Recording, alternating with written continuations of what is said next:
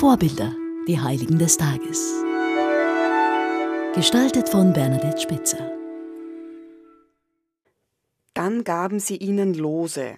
Das Los fiel auf Matthias und er wurde den elf Aposteln zugerechnet. So steht es in der Apostelgeschichte. Matthias ersetzt den Verräter Judas Iskariot. So geschehen nach der Himmelfahrt Christi. Allerdings beansprucht diesen Platz auch Paulus, so dass man Matthias manchmal als den 13. Apostel bezeichnet. Unter ihnen dargestellt ist er nur bei Szenen der biblischen Geschichte nach der Himmelfahrt Christi.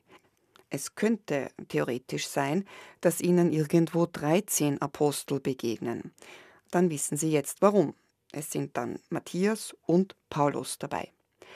Matthias stammte aus Bethlehem und gehörte zu den 70 Jüngern, die Jesus zur Verkündigung aussandte.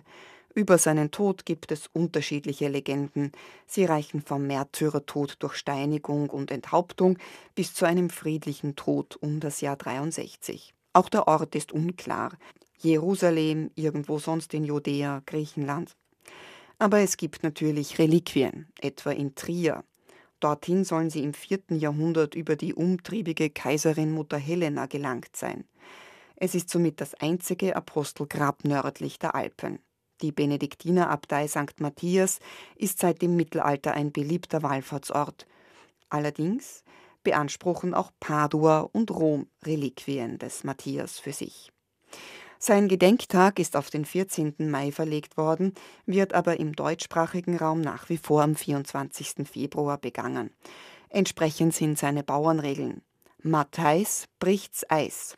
Oder das Gegenteil, Sankt Matthäus kalt, die Kälte lang halt. In Böhmen sah man Menschen früher am Matthiastag Obstbäume schütteln, in der Hoffnung auf eine gute Ernte. Und Matthias hat natürlich auch eine Reihe von Patronaten. Das originellste ist, finde ich, jenes für Buben am Schulanfang, wie auch immer er dazu gekommen sein mag. Und Gedenktag hat heute auch Irmengard von Baden.